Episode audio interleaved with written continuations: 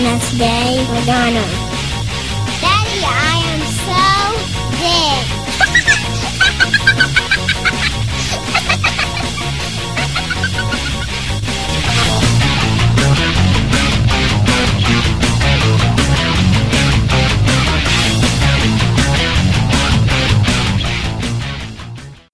Continuamos con la segunda parte del podcast de cachete de esta semana. Esta semana, como ya se tienen que haber enterado en la primera parte, estamos compartiendo con Carlos Ambert. Si no saben quién es Carlos Ambert, vayan a carlosambert.com para que averigüen quién es este comediante de Puerto Rico.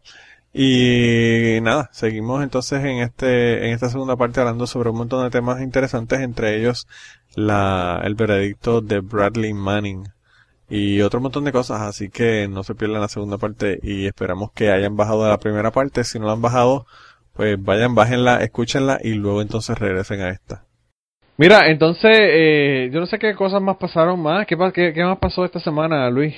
Ah, lo ¿De de, qué más tú quieres hablar? Lo de la, lo de la cultura. Que, la cultura, ¿qué cultura? Si en Puerto Rico no hay cultura. ¿Cultura en los Estados Unidos? ¿en ¿Dónde? que digo, la cultura no es tan interesante, ¿no? Que el, yo, La cultureta. el domingo que, que anunciaron que había un nuevo comité, ¿verdad? Porque eso es lo, lo, lo que hace eh, García Padilla, ¿no? Cre- él crea comités y crea cosas y sigue creando. Para no arreglar, pues Sí, sigue creando. Él es un creador. Sí. No, diga- no digas eso que todavía no sé bien en qué es lo que está trabajando Martín. No, ese que está trabajando en un comité. Puede ser. Sí, porque parece que cada uno aparece uno nuevo, pues tal vez por ahí fue que terminó también Martín. Pero que entonces que hizo este comité de, de supuestamente de cultura, ¿no? Yo creía que ya el Instituto de Cultura existía para algo, pero no. Es un No, comité pero ¿sabes nuevo que, y, que, y- que Waldemar le dijo que para el carajo el Instituto de Cultura que hay que eliminarlo, que eso no sirve para nada. Ah, pues entonces para, para salvarlo de Waldemar. Sí, ¿verdad? Pero si no me equivoco, el asunto es que están hablando de la nueva junta del, del Instituto de Cultura. Eh, que ahora va a estar a cargo de esto un, un sacerdote franciscano, Ángel, Yeah, padre, padre Ángel Darío Carrero, si no me equivoco, es el nombre de él. Loco, Y Carlos, tú estás al día con los nombres bien cabrón hoy, loco, estás entregado. papi, pero tú no me, tú no me invitaste para un podcast, ¿qué es la que hay? Tu papá te invité para el podcast y estás al día, estás que corta.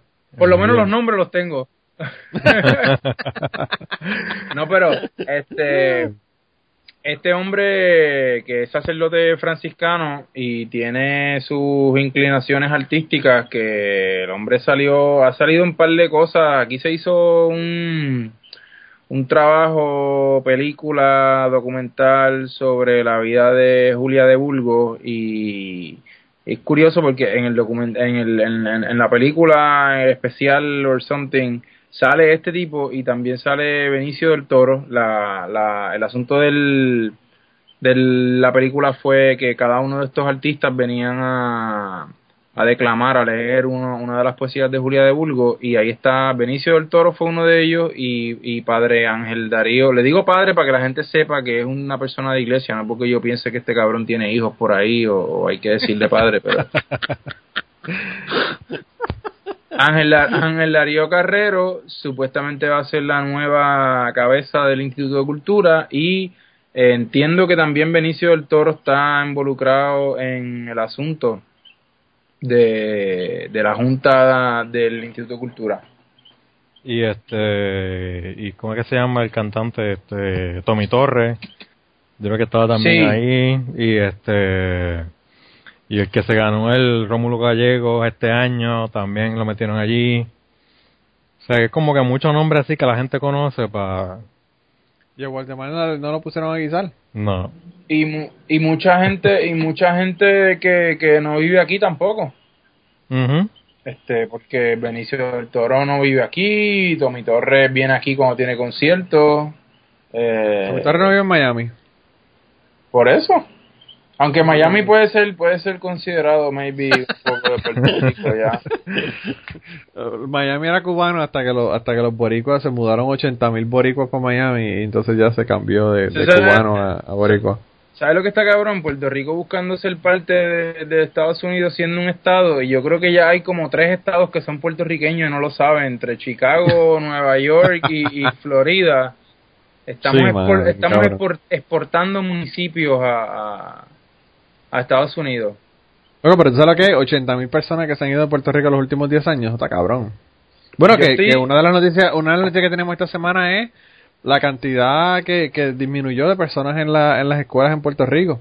Uh 20.000 mil estudiantes menos en las escuelas en, en, Puerto Rico, las escuelas públicas.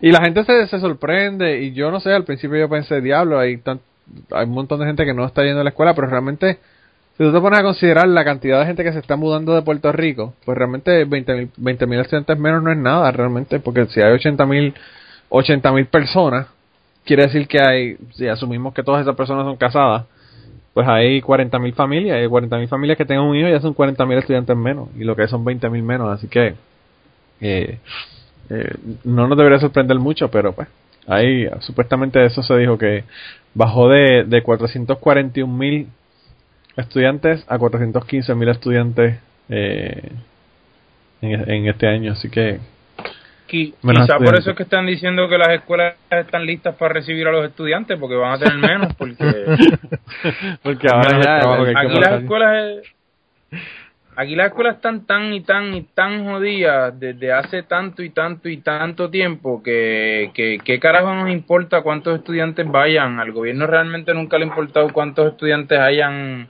en el sistema de, de educación porque aquí hay un montón de escuelas que tienen desde los problemas más básicos que no tienen necesariamente que ver con educación per se, como comedores que no tienen buen servicio, como baños que no funcionan, hasta libros que no, existen. sí, todavía hay un montón de escuelas que están usando como libro de texto del campo al pueblo y Lobo, Mota y Pepín. Lobo, Mota y Diablo, lo que tú te acuerdas de eso, está cabrón. Este, que, que yo, yo me pregunto realmente cuál es el asunto de, la, la preocupación fingida del gobierno de decir que hay hay un montón de estudiantes, hay 40 mil estudiantes menos, este, como si hubieran escuelas para recibirlo.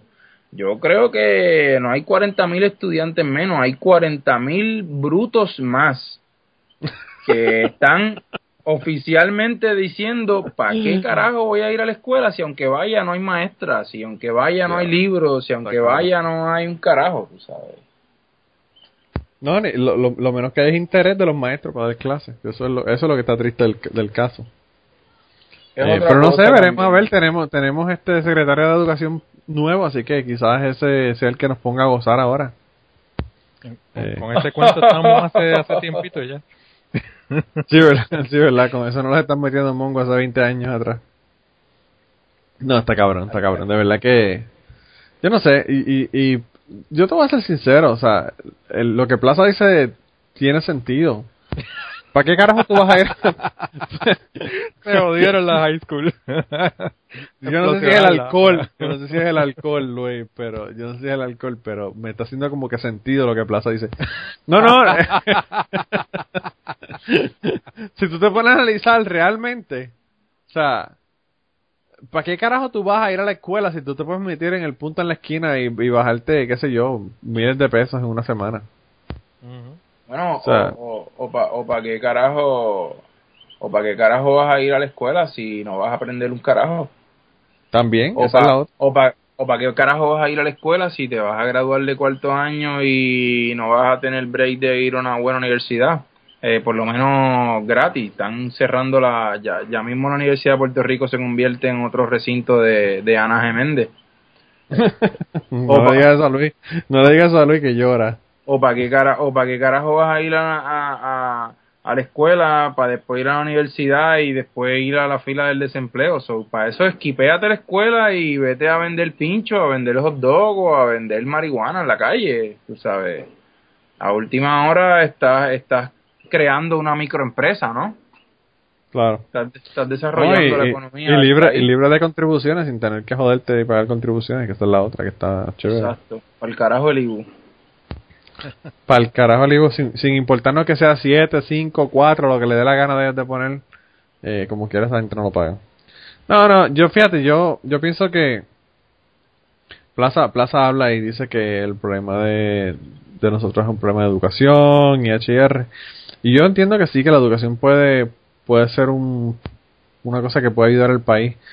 Pero llega un punto que un tipping point, como le dicen, que, que ya, mano, tienes que atacar el asunto por un montón de, de, áreas, porque si no, no vas a poder realmente atacar un problema tan grande como el que hay en Puerto Rico. O sea, eh, estábamos hablando de la deserción escolar la semana pasada y la deserción escolar en Puerto Rico está bastante cabrona. Entonces, eh, tú tienes eso, tienes gente que no le interesa, tienes padres que no le importa un carajo lo que están haciendo los hijos, eh, que se creen que el gobierno es el que los va a criar y no ellos y, y entonces encima de eso le metes el, lo que tú estabas comentando de no tener oportunidades cuando tú sales de, de, la escuela o de la universidad. Y entonces, ¿qué carajo tenemos? Nada, realmente. No hay ningún incentivo para que la gente estudie. El incentivo es para, para como tú dices, irte para el carajo para Florida o irte para el carajo para otro estado y, y ver qué, qué puedes hacer en esos otros estados, porque de verdad que no, no, hay, no hay oportunidades en Puerto Rico. Yo, bueno, de eso, de, que la, por ejemplo, la, la, la MIT, yo creo que es la MIT, si mal no recuerdo, la mitad de los que entran a la universidad son de colegios privados. Y la, pues mitad, y la mitad de los estudiantes no están en colegios privados. O sea, que es, ¿qué es lo que te dice eso? Entonces, si miras las, las universidades privadas, la, la, la UMED y, lo, y, la, y, lo, y las cosas esas extrañas, todos entonces son este, los que no, los que sobraron de los colegios y entonces los de las escuelas públicas, entonces se tienen que, que embrollar hasta hasta la ceneta para entonces poder tal vez tratar de tener un grado si es que se lo dan. No, para ser rica a Ana Geméndez. Sí. O el state de Ana Geméndez. A, Pepe. Al amigo Pepe. Al padrastro Pepe. Eh. No, está cabrón. De verdad que... Con, ese, con ese, ese, ese detallito dice tanto. Y yo no sé por qué la, la, que, cualquier gobierno que debería estar la, la meta sería que a la Yupi entraran más estudiantes de escuela pública. Eso sería una tal vez una métrica.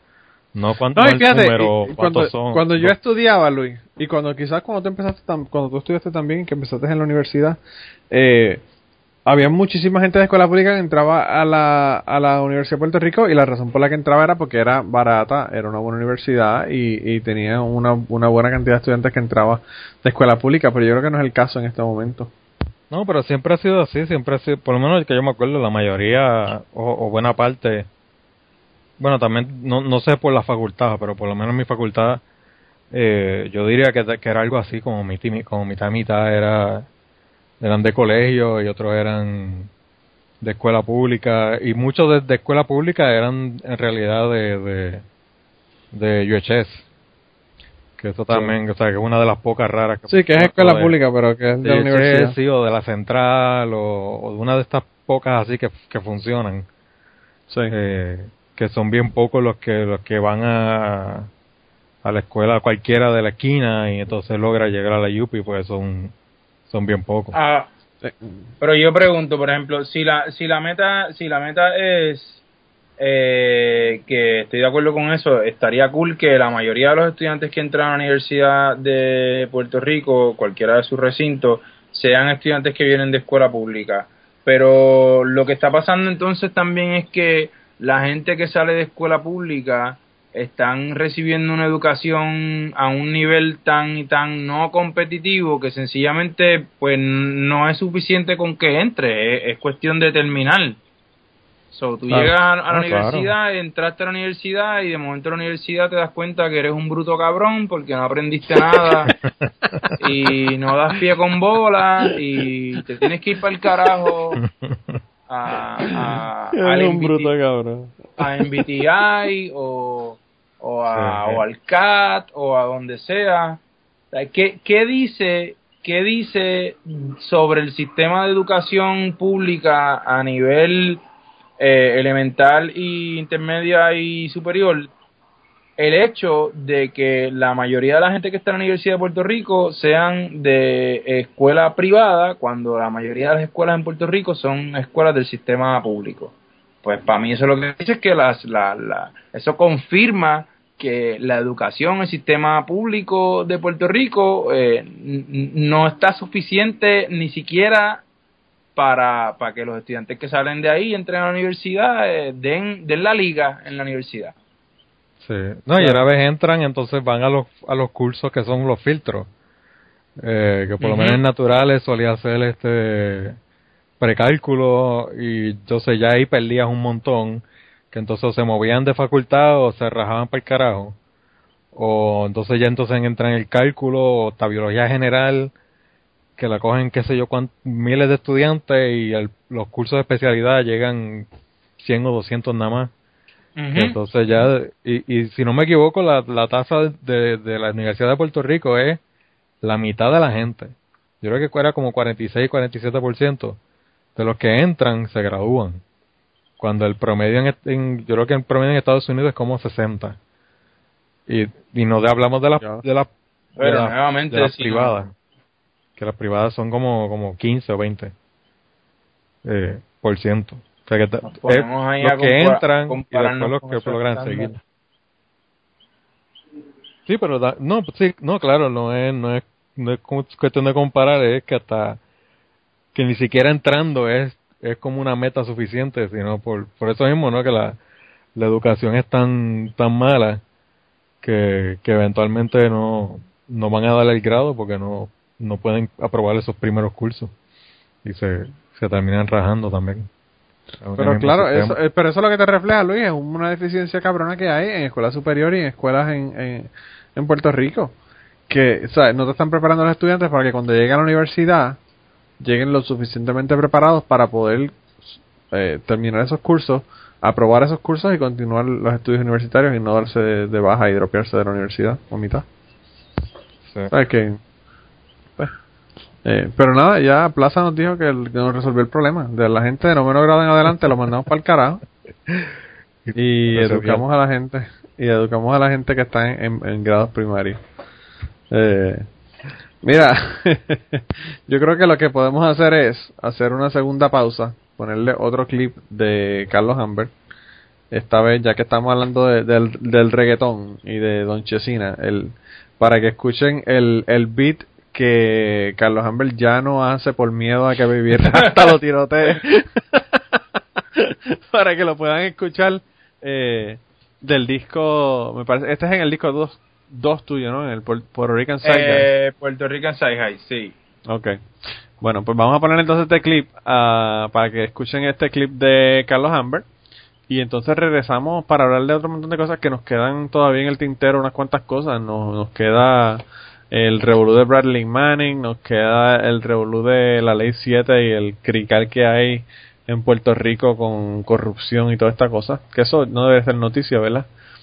Y el revuelo que está eh, ocurriendo en España con Mariano Rajoy, que, que nos, vimos una noticia también que yo quiero leerle unas cuantas cosas de esa noticia porque está bien interesante. Así que los dejamos uh, con Carlos hablando sobre los reggaetoneros y entonces regresamos en unos minutos. Está cabrón ir a morir y, y, saber que va a escuchar reggaetón y yo no, yo no tendría problema si fuera música vieja, como decían Under, tú sabes. Pero reggaetón, Wisin y Yandel los extraterrestres o los anormales. Cualquier cabrón que sienta orgullo de que su nickname sea los anormales debe ser más que un anormal. no quiero que esa sea la última imagen que tengo en mi cabeza. Ah, memorial compás de los anormales. Por eso merecías morirte, cabrón. Por estar escuchando reggaetón. Pongan música de antes, underground de antes. A mí me encantaban los cantantes antes de, de, de porque tenían tenían personalidad, tenían nombre, tenían, tenían algo que decir. A mí me encantaba este tipo que era Puerto Rico, Puerto Rico, y representó a Puerto Rico, puse el nombre de Puerto Rico bien en alto, y era un tipo súper, súper puertorriqueño, eh, se llamaba mexicano. Ese era su nickname, mexicano. Bendición, papi. Me voy para la calle. Reza por mí para que mi suerte no me falle. Reza por mí para que mi suerte no me falle. Hace par de años lo entrevistaron que tiene cárcel en la garganta. Con razón, cabrón. Está, todo el día. Esto jode, jode. Salió diciendo en la entrevista, yo soy mexicano, yo soy un guerrero, yo estoy en victoria. No, motherfucker, you are going to die. Voy a hacer un concierto para toda mi gente. The clock is ticking. Do it tomorrow. Había otro cantante que me gustaba mucho, Chesina. Chesina, que yo me acuerdo una vez llegué a la escuela y dije, diablo, mano, Chesina, esa tipa está bien buena, man. Son un tipo, cabrón. yo, yo lo sabía, estoy gusteando. Yo el que le canta, el que le mete, que le dice que la calle está el garete y oh, bueno. Chesina le dice, Chesina le canta para toda la lady, la baby de bueno el dinero que se ganó ese tipo haciendo eso, que a lo mejor lo descubrió con un Q-tip en un oído. ¡Bueno! Le hicieron una entrevista hace poco, él dijo que él está estudiando para, quería estudiar para ser ni que cirujano, eh, cirujano neurólogo. Ay, no sabe lo que es un cerebro, quizás porque no tiene. No entró a la escuela de medicina, se conformó con estudiar para paramédico. Me dicen que está de paramédico en el área metro. O sea, lo último que yo quiero es tener un accidente de tránsito y que el cabrón que me vaya a sacar del carro sea Chesina. Bueno, Chesina te saca y te mete en la ambulancia para todo la ley. Cabrón, cállate la boca. ¿Te duele? Me duele con cojones. Ay, ay, ay, ay, ay, ay, ay, ay, ay, ay, ay, ay. También estaba Baby Rasta que me gustaba mucho porque era el tipo como más romántico, el que le cantaba a la girla. Otro nombre también así como bien, bien boricua, ¿verdad? Baby Rasta. También eran bien, bien boricuas y su pana que era gringo. Cierra los ojos bien y solamente pide un deseo para que estés a mi lado, me beses, me acaricie me dé tu calor otra vez. Pero que tan equivocado, no sabes lo que dice. Yo no soy maleante, yo no soy lo que dice. Yo no soy maleante. Le dieron una rociada como de 342 tiros, mano. Y el tipo dijo que lo estaban confundiendo. no, cabrón. Un tiro a lo mejor están confundiendo, pero de los 342 habían como 322 en tu gigante cuerpo. Para que ustedes que no han visto a Baby Rasta, eh, aquí tenemos una réplica del de, cuerpo de Baby Rasta. Estos son los muslos de Baby Rasta. El cabrón sobrevivió ese tiroteo, dijo que lo confundieron. O sea, el mismo tipo que te decía, te tengo una punto cuarenta, te tengo una punto cuarenta, y es para volar en la cabeza que se meta, cabrón, tiene una punto cuarenta, sácala, te están disparando. Do something, motherfucker. Eh, continuamos con Carlos y con Luis. Eh, y, una de las cosas que vimos esta semana que salió en las noticias fue el revuelo que ya le habíamos estado hablando de toda la corrupción que hay en España. Eh, que ya incluso Ángel, que nos escucha, nos, nos, envió un mensaje para hablarnos sobre todo este revuelo que hay de corrupción allá. Y pues aparentemente el primer ministro Mariano Rajoy admitió y dijo que había metido, había cometido, mira, como son los políticos, como siempre, y eso es lo que está cabrón que se me parecen a los de Puerto Rico, él admitió que cometió un error, pero no fue un error por la corrupción, sino un error por haber puesto su confianza en la persona eh, inadecuada. O sea que él está diciendo, tengo la culpa, pero no es culpa mía, es de la otra persona, tú sabes. la culpa es mía, pero no fui yo. tengo culpa, pero la culpa es de Luis Bárcena. Yo no tengo nada que ver con esa pendeja. Lo mismo que hizo Rosselló, ¿verdad? Yo tengo culpa, pero la culpa es de haber confiado en, Víctor Fajardo para de secretario de Educación en Puerto Rico. Sí. Bueno, esa misma pendeja. Entonces, lo que dice en, la noticia, esta noticia salió en, bbc.com también, justo al lado de la que tenía la información de el bebé de 14 libras y de las peleas de pizza y todas las otras cosas que habían salido aquí en esta pendeja. Que ahorita hablamos de eso, ¿verdad? Pero. Eh, y entonces dice que, que España se había comenzado, la economía de España se había comenzado a, recuperar de la crisis, de los años que tenía de crisis. Y, y pues entendió que, que este escándalo podía causar un daño en la imagen de España. Volvemos de nuevo, hemos estado hablando en los últimos eh, podcasts, eh, Carlos, de, de la marca de España. En España tiene una cosa que ellos le llaman la marca de España y básicamente es eh, todas las cosas que engrandecen España, pues engrandecen la marca de España, porque lo están vendiendo como si fuera un, trademark. Pero sin embargo, pues la marca de España la utilizan para cuando hay algún escándalo, alguna cosa, pues taparlo y que nadie se entere en el gobierno específicamente. Eh, porque eso daña la marca de España. Entonces es como una forma de tú eh, tener un orgullo patrio tipo el boricuazo, que ya habíamos, ya habíamos hablado del boricuazo en la primera sección del podcast.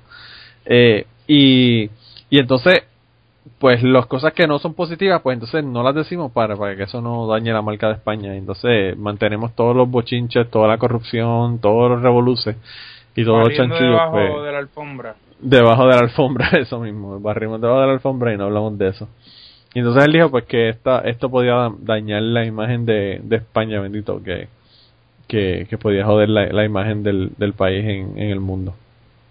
Mira, si la imagen de España está bien jodida, que es uno de los pocos eh, países que se habla eh, sobre su política de, de, sobre su economía en revistas de ciencia.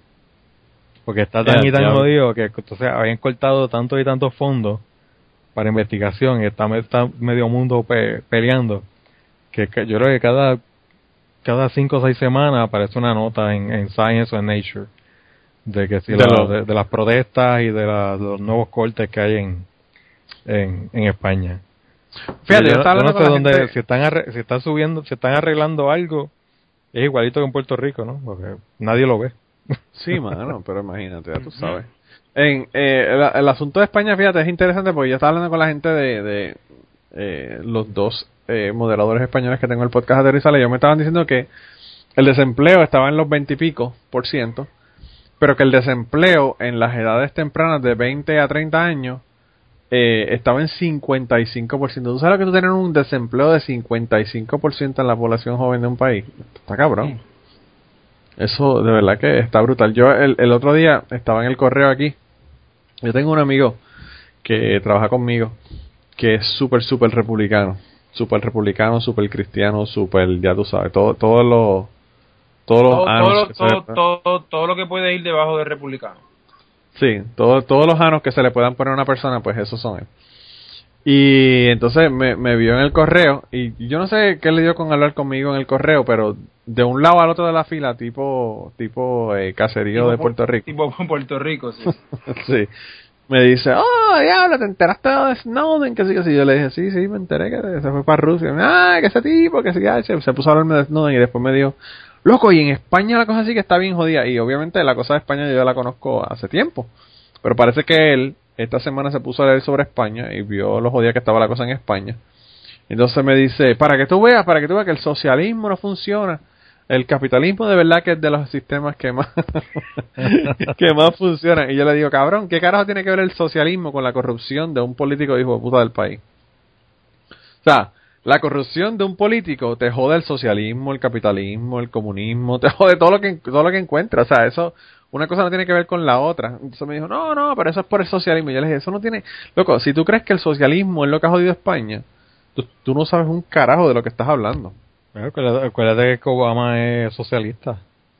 Socialista. Eso, eso, eso explica todo lo malo que ha caído en estos últimos años. Claro, eso es lo que ha pasado en los Estados Unidos. hay que preguntarle qué él piensa si el socialismo fue lo que jodió a Cuba, entonces también. No, no, él está, él está convencido de que el socialismo fue lo que jodió a Cuba. No fue el bloqueo, fue el socialismo. Oh. No, hay que empezar preguntándole que, que defina qué es el socialismo. Pues yo quisiera saber si ah, sabe lo que es. Bueno, Luis, lo que pasa es que el socialismo ellos lo definen de una manera y tú te pones a ver... cuando tú te coges un país como los Estados Unidos, donde tú te capitalizas la ganancia y socializas las pérdidas, que fue lo que hicieron los bancos. Le comieron el culo a todo el mundo. Todo el mundo dijo, no, no, no puede, too big to fail, vamos a darle chavo, vamos a socializar el asunto de la pérdida y vamos a darle chavo para que entonces ellos breguen con el asunto. Pues, ¿de qué carajo estamos hablando? O sea, los Estados Unidos en cierta manera son socialistas. Eh, el hecho de que tú tienes ayudas, por ejemplo, como el Medicare, como el Seguro Social, como ayudas que le hacen a, los, a las personas que, que son agricultores en los Estados Unidos, todas estas ayudas del gobierno, eso es socialismo. Lo que pasa es que ellos no quieren verlo de esa manera. Bueno, son, son, ayudas sociales en la práctica y en la teoría de una ayuda social, pero no, no sé si decir que eso es una muestra de socialismo eh, está, me parece que eso está también un poco lejos de la, del asunto. A ver, a veces es como coger lo mejor, lo, lo, lo, más que me gusta de algo que no me gusta y lo pongo aquí y no voy a decir que esta es la marca de Estados Unidos. Claro, la marca de Estados Unidos. Yo creo que los Estados Unidos tienen su marca, la marca de cagarse en la madre de todo el mundo y destruirle los países, pero bueno. Bueno, el caso es que en, en España, eh, pues obviamente Rajoy hizo como todo buen político, le echó la culpa al otro, como hacen en Puerto Rico que le echan la culpa a la administración anterior. Por cierto, hablando de la administración anterior en Puerto Rico, esta semana tú te enteraste, Luis, de que salió un asunto ahí con el revolución de la Ley 7 y un caso federal que hay ahora en Puerto Rico. Como que bien eh, titular, pero no, no lo leí completo. Pues aparentemente, eh, bueno, dice la noticia aquí, la noticia ya la vi en Noticel, lo voy a leer para que vean, la, escribe Eva Laureano. Y dice, una reciente decisión emitida por el Tribunal de Apelaciones del Primer Circuito de Boston ha sacado a luz pública un enredo de intrigas en la ya desaparecida Administración de Reglamentos y Permisos, o ARPE, bajo su ex administrador Humberto Marrero Recio. El panel de tres jueces del Circuito de Boston sostuvo el 22 de julio una decisión emitida por la jueza federal Aida Delgado, quien había determinado que Rosemary O'Connell, ex directora de recursos humanos de ARPE, no podía reclamar daños por violaciones a su libertad de expresión y asociación en un caso por despido injustificado contra Marrero Recio y el subadministrador de ARPE, Jorge García Fanet. Eh, no obstante, el documento expone un cuadro de las intrigas ocurridas en ARPE bajo Marrero Recio, quien posteriormente fue nombrado por el ex gobernador Luis Fortuño, que en paz descanse, para, para, dirigir la Autoridad de Financiamiento de la Infraestructura o AFA. Eh, aparentemente es un, es un, bochinche cabrón, pero que se tuvo que meter obviamente a los federales, como siempre en Puerto Rico, que tú sabes que los federales son los que resuelven el problema.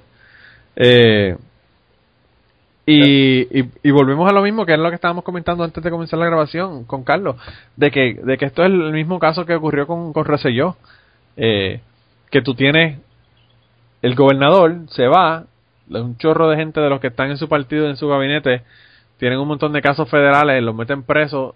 ¿Cuánta gente metieron preso cuando Rosselló salió de, la gobernación? Como veintipico personas, ¿no? Se fueron unos cuantos. Se fueron un montón, o sea, eh, y, y, la, y la enfermedad puertorriqueña de nos vamos a olvidar ahora de lo que pasó ayer, pues hace que se me olvide el resto de los nombres. Pero... Esa es la amnesia, la amnesia, eso, eso es normal, eso no te preocupes, eso eso quiere decir que tiene sangre boricua. Pero, pero no, fueron un montón de gente que todavía, por cierto, todavía están en la cárcel. Esa gente. Eh, y, y, yo creo que lo que está ocurriendo ahora es lo mismo, que toda esta gente está sacando todo este montón de revoluciones y chanchillos que hicieron eh, el gobierno anterior al descubierto. Eh, pero, pero volvemos a lo mismo. Este es el gobierno del Estado Libre Asociado sacándole los paños tibios a la gente de, que son estadistas, del gobierno de del, del, del Fortunio que es estadista. Pero eso se hace cada cuatro años cuando cambia, cuando cambia el partido eh, que está en el poder, eh, vuelven a hacer lo mismo y meten a un cojonal de, gente presa eh, del otro país.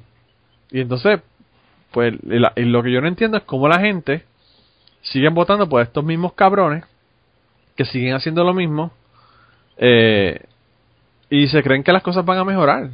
O sea, yo de verdad que no, no, no, eh, no entiendo. No, pero no te preocupes, eso lo arregla Ricky en el 16. Tú sabes que eso mismo me dijo, eso mismo me estaba diciendo en, son de broma eh, Carlos antes de comenzar también, que Ricky iba a, iba a resolver esto. Uh, ojalá y Ricky resuelva, pero Ricky no va a resolver un carajo porque Ricky es un cero a la izquierda. Hmm. ¿Tú, tú, viste, Carlos, los artículos que hizo Luis Villanueva de del pobre Ricky Rosselló y sus credenciales como profesor de la universidad? Brother, ¿en qué, en qué paró eso? Eh, ¿En qué paró el trabajo de Ricky Rosselló como profesor emérito de, de ciencias ah. médicas? Pues bien, gracias a usted. Él sigue allí. Él está allí todavía. Oh, perfecto. Aunque ya, ya, ni, ya ni disimula, pero sigue, sigue, sigue cobrando de allí. Pero para qué va a disimular, loco, si ya tú sabes que eso no es un distinguido. el hecho de que él no esté preparado para un carajo lo hace el perfecto y mejor candidato para ser el próximo gobernador de este país. So, si, si el tipo lo que quiere es estar al mando de este país y dirigir los destinos de, esta piedra que flota, definitivamente él, él está en, el camino correcto. ya está empezando a robarse chavo. Sí. los populares se creyeron que poniendo un candidato lindo y le iba a ir bien, ganaron, pero entonces ahora están más jodidos que nunca los PNP deberían aprender por lo menos de eso, ¿no? Que tienen que poner a alguien con, con esencia, no, no solamente con, con cara. Pero, pero Luis, ¿realmente tú crees que eso va a ocurrir en Puerto Rico, mano? ¿Tú lo dudas? Yo, yo no dudo que, que van a poner una persona que, que tiene buena presencia y que no tiene cerebro. Ah, no. Eso es lo que han hecho en los últimos 20 años. No, lo que yo digo es que si, si, si fueran inteligentes aprenderían de eso o deberían alguien aprender, alguien debería aprender de la lección, pero ese es el problema que nadie quiere aprender de la lección que se da.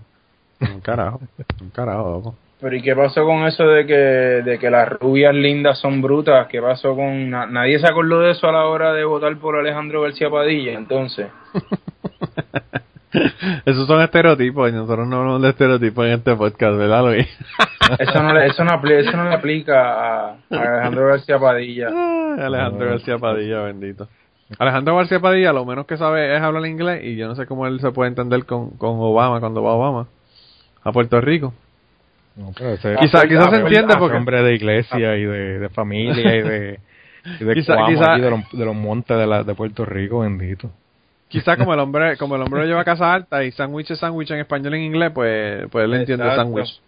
Sí, él entiende dos cosas importantes, sándwich y cubano. That's it. sándwich cubano y dame los millones de pesos que me vas a dar para llevármelos para Perfecto. Para la campaña, ya tú sabes. Mira, la otra, la última cosa, yo creo que vamos, ya está casi terminando porque ya llevamos casi, casi dos horas. Pero la última cosa que ocurrió esta semana pasada fue el revolú de Bradley Manning. Bradley Manning estaba acusado por el revolú de Wikileaks. Que si no saben lo que estamos hablando de Wikileaks, ¿qué carajo hacen que no han escuchado los podcasts anteriores? Eh, Plaza, le dio una explicación de lo que es Wikileaks eh, en uno de los podcasts anteriores, así que vayan allá y escuchen lo que dice Plaza de Wikileaks.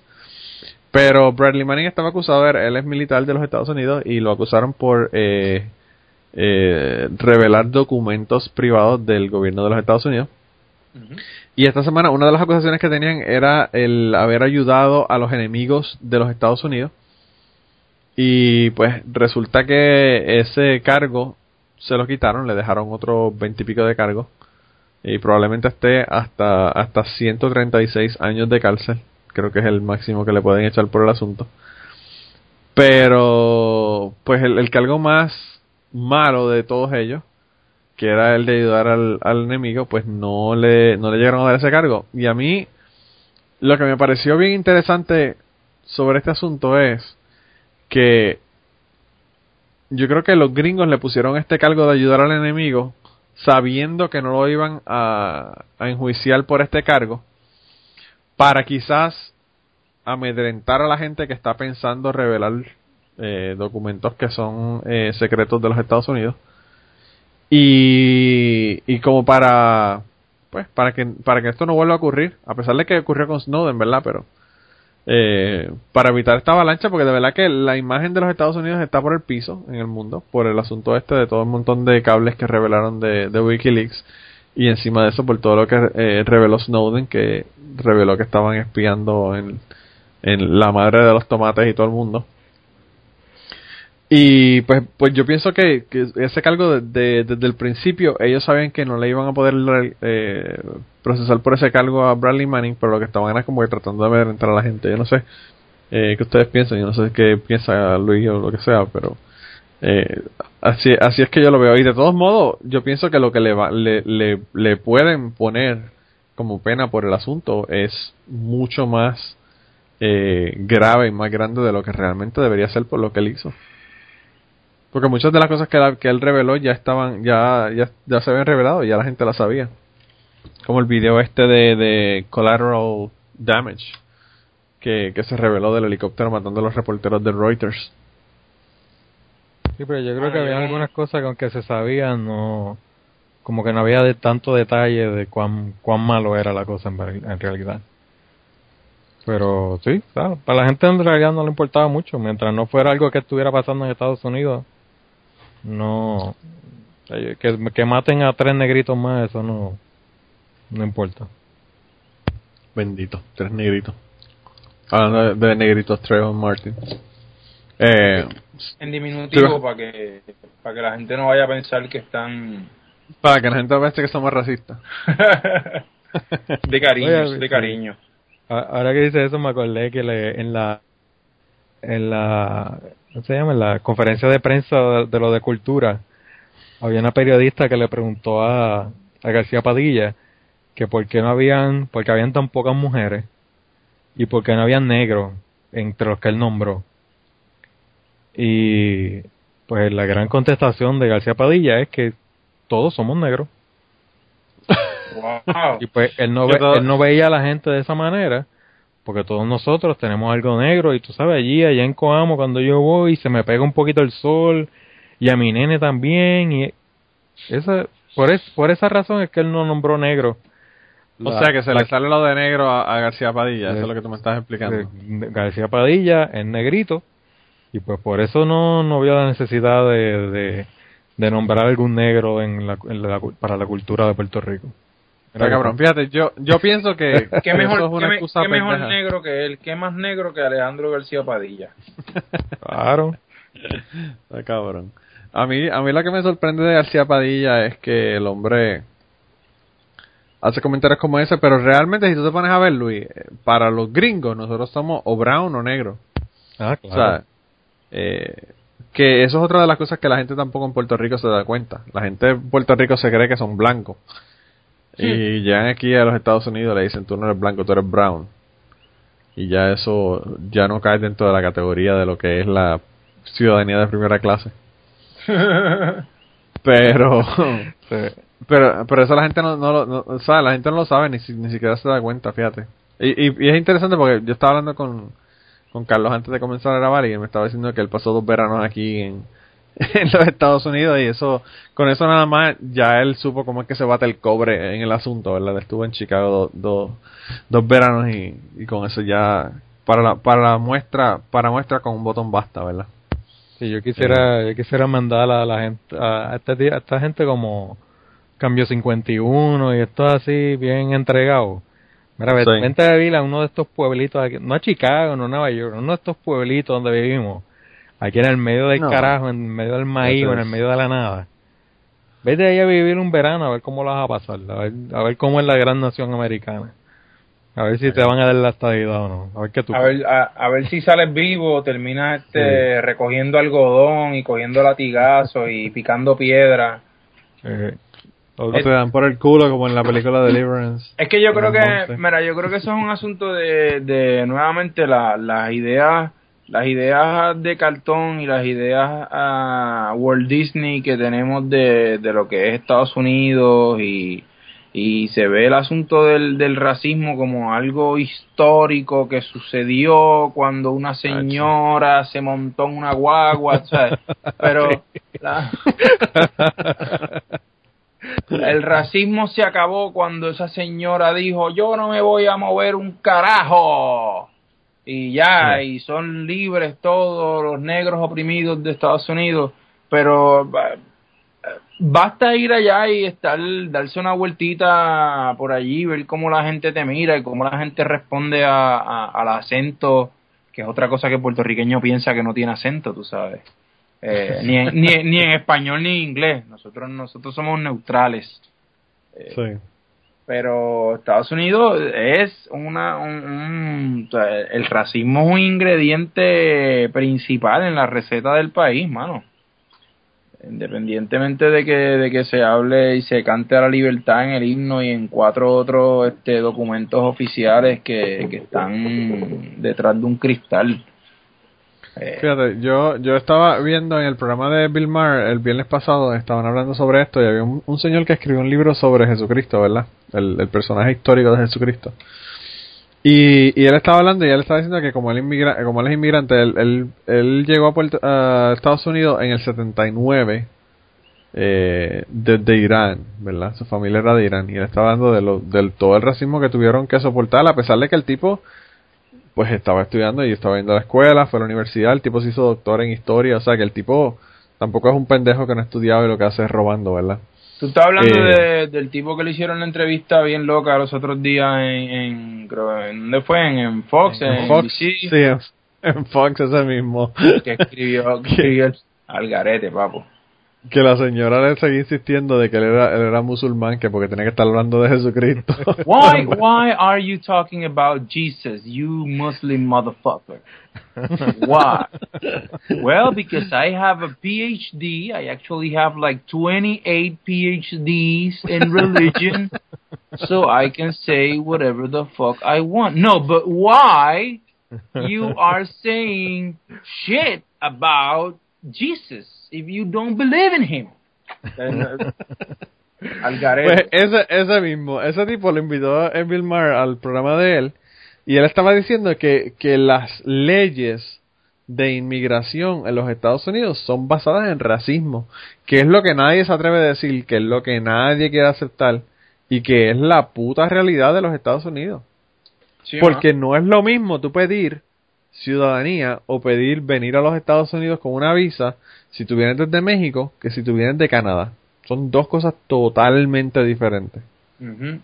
eh, pero esas cosas la gente no, la, no se dan cuenta y no las ven. Eh, y la gente de Puerto Rico se creen que porque tienen ciudadanía de Puerto Rico, la gente no van a ser racistas con ella, pero mira lo que le pasó a Marc Anthony, loco. Y Marc Anthony nació en Nueva York, cabrón. Sí, Marc Anthony ni siquiera es boricua boricua, el tipo es New York. Sí, Marc Anthony ni nació en, Puerto Rico. Y, y le dieron que ese mexicano que se fuera para el carajo a cantar esa canción. Eh, Eso estuvo bien feo. Está cabrón, loco, está cabrón. Así, así de falta de educación son la gente en los Estados Unidos que ni siquiera saben qué carajo es lo que están hablando, pero sin embargo, pues a ellos no les importa cuando, cuando le toca la hora de, discriminar con la gente. que, pues. Ni siquiera pudieron buscar en, en, Wikipedia, tú sabes. a, veces, a veces muchos boricuas se creen que los gringos son como que la gran jodienda, y no, son son igual de arados que nosotros. pues y, igual, y cerrados en su propio mundo también. No, y, y, la gente habla, o sea, la gente se queja también del racismo hacia los puertorriqueños, loco, pero nosotros, como decía Carlos, nosotros somos unos racistas cabrones también con los dominicanos y con otra gente. O sea que, que de qué carajo estamos hablando, man. Nos están no, yo creo que eso fue devolvernos, devolvernos el asunto de tirarnos en la cara. Encuéntrense ustedes mismos con su propio racismo malditos puertorriqueños. Claro. Eh, para, para, para nosotros ustedes son eh, mexicanos o españoles o whatever. Ni siquiera latino fue una palabra, es, ¿sabes? Ya el asunto de que se joda. Te voy a demostrar que ni sé ni me importa un soberano carajo. Y, y cásate con una, con una gringa para que consigas la ciudadanía. Exacto, eso, eso, esa es tu única forma de, de, sobrevivir en este país. Cásate con una gringa para que tenga ciudadanía y esa es la que hay. Está cabrón, está cabrón. Pero no sé, yo sé que esta es la última noche que yo quería discutir porque de verdad que el, el caso, yo pienso que el caso de Bradley Manning ha sido un caso que se ha llevado bien jodido en los Estados Unidos porque realmente ha expuesto eh, cómo los Estados Unidos se cantan de que son el país de la libertad, el país de esto y lo otro, donde todo el mundo es este tienen eh, libertad de expresión y es un país democrático y miel. Pero entonces cuando viene una persona como Bradley Manning y saca documentos que ellos no quieren que salgan a la luz pública, entonces el tipo es un, demonio, hay que joderlo, está este, exponiendo a los Estados Unidos a que sea atacado por los terroristas. ¿Sabes? Que, que como que se, se, le, se le ha visto el, refajo a, a los Estados Unidos con el sistema judicial y yo pienso que, que uniendo esto con quizás con lo que con lo que ha hecho Snowden. Snowden realmente le meó las cachas a los Estados Unidos porque ahora está en Rusia. Eh, y yo creo que Snowden hasta hasta las relaciones entre Rusia y, los Estados Unidos ha jodido.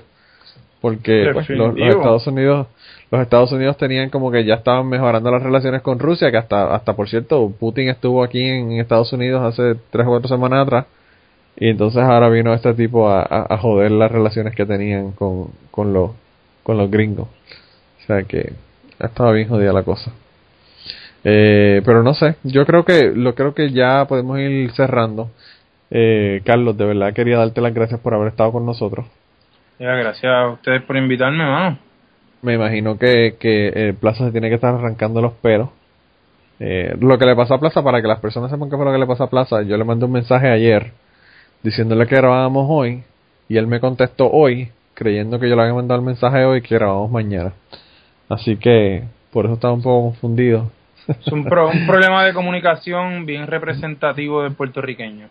Sí, no, no leyó, no, el, no el mensaje de texto. A mí me, extrañó cuando Plaza me mandó un mensaje hoy, ¿verdad? A las 5 de la mañana, pero bueno.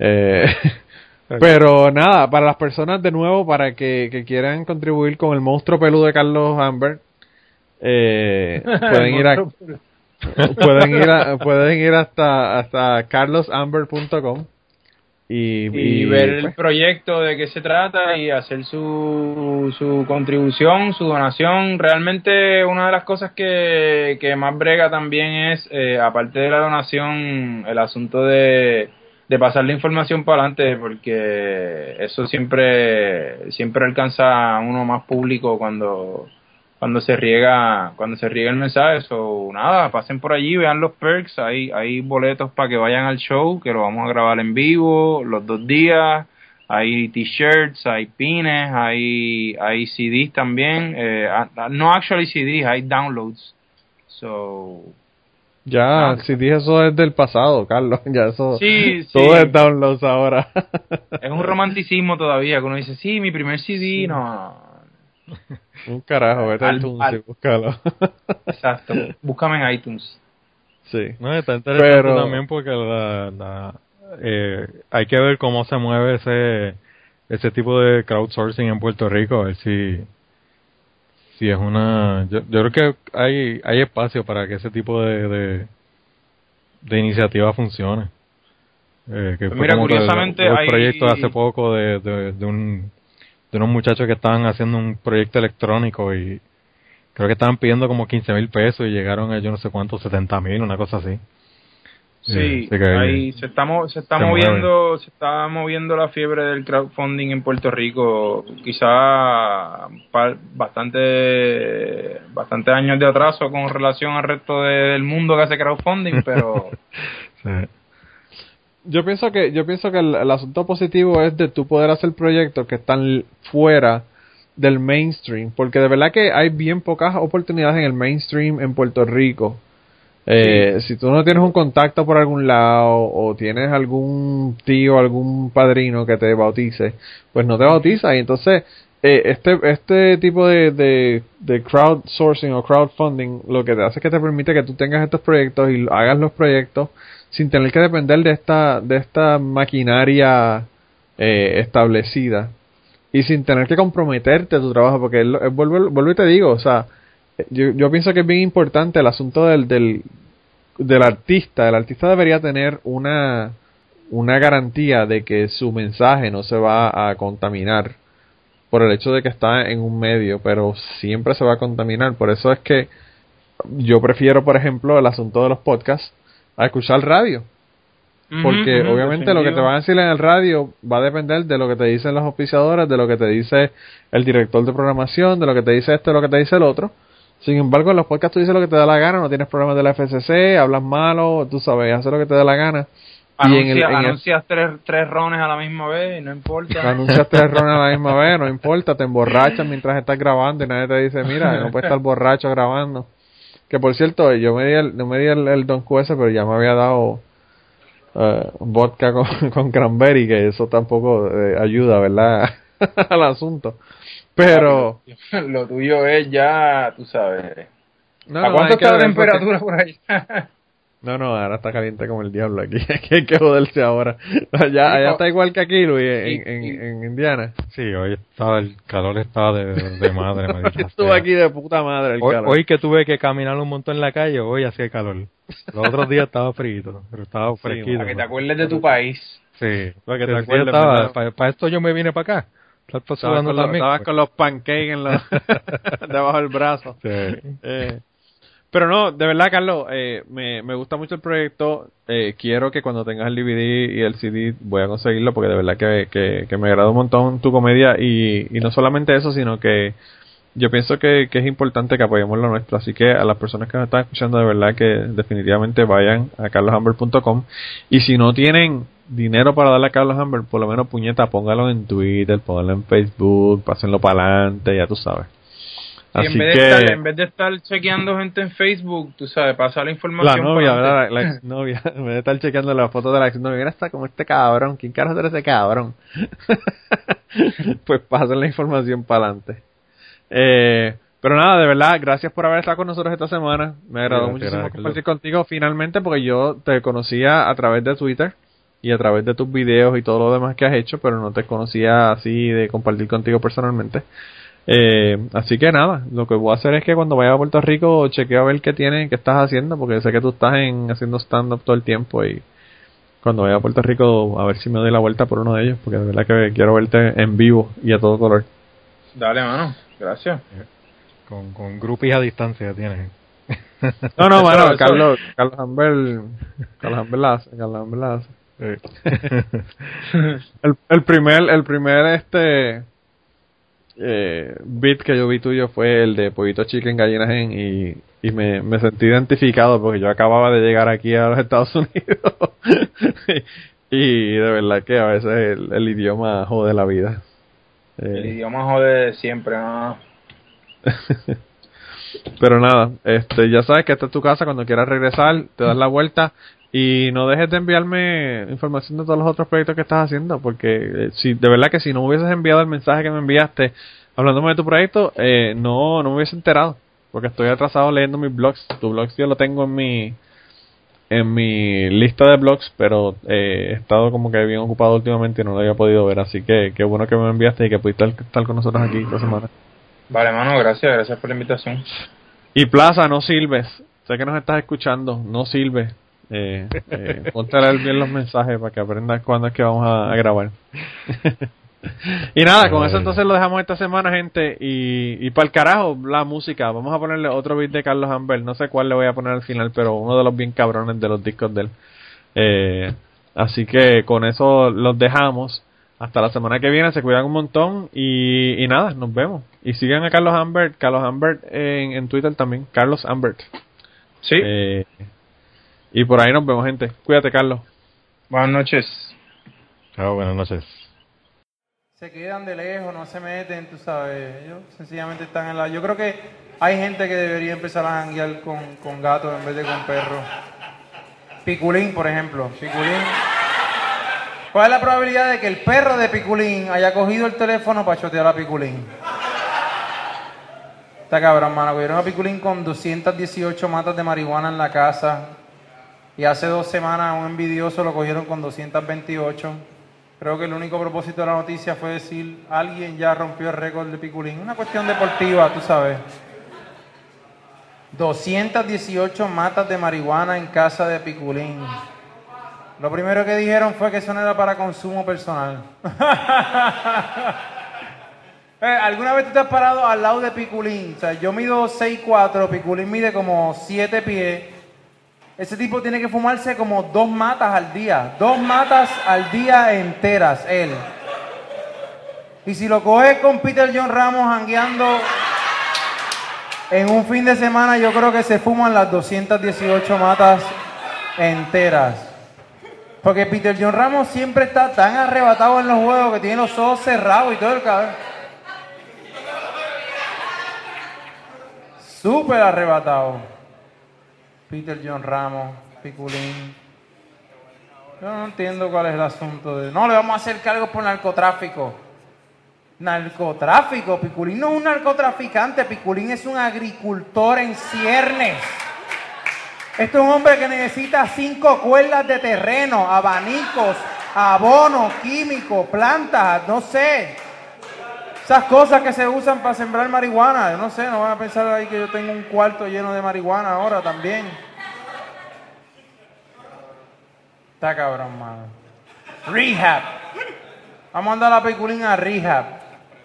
Tú perdóname, pero lo último que yo quiero es salir de hacer compras y encontrarme a Piculín vendiendo bizcochitos de queso y guayaba en el parking del supermercado. Buenas tardes. Cabrón, yo te he visto a ti antes, ¿verdad? Cogieron con 218 matas de marihuana, no le dieron ni, ni, ni seis meses de cárcel. Creo que tuvo cuatro meses y dos meses los cumplió afuera te cogen a ti con un 6 en el carro, te dan 6 años para que te jodas. Piculín, ah, Piculín, 218 mata, no hay problema, papi. Orgullo, orgullo de Puerto Rico. Lo llevaron a la cárcel, lo sacaron rápido porque es que el tipo no cabe, el tipo no cabe en la celda. El mayor castigo de Piculín fue tener que dormir cuatro meses en una celda de la cárcel. El cabrón estaba así. Las últimas tres semanas lo dejaron dormir afuera, en la cancha. Debajo de los bleachers.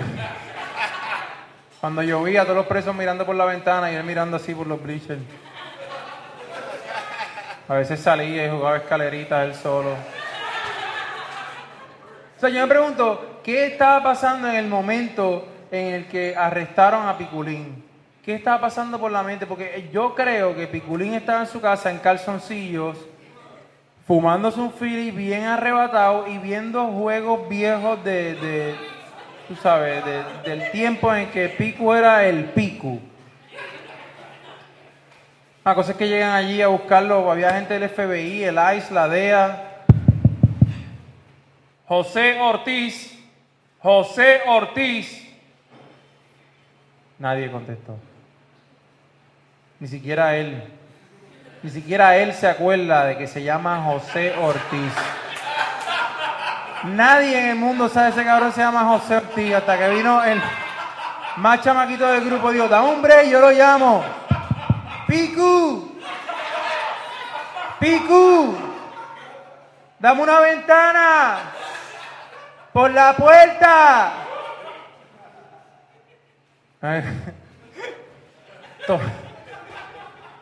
Tocan la puerta y el tipo bien arrebatado, escuchando en su mente el juego, tú sabes.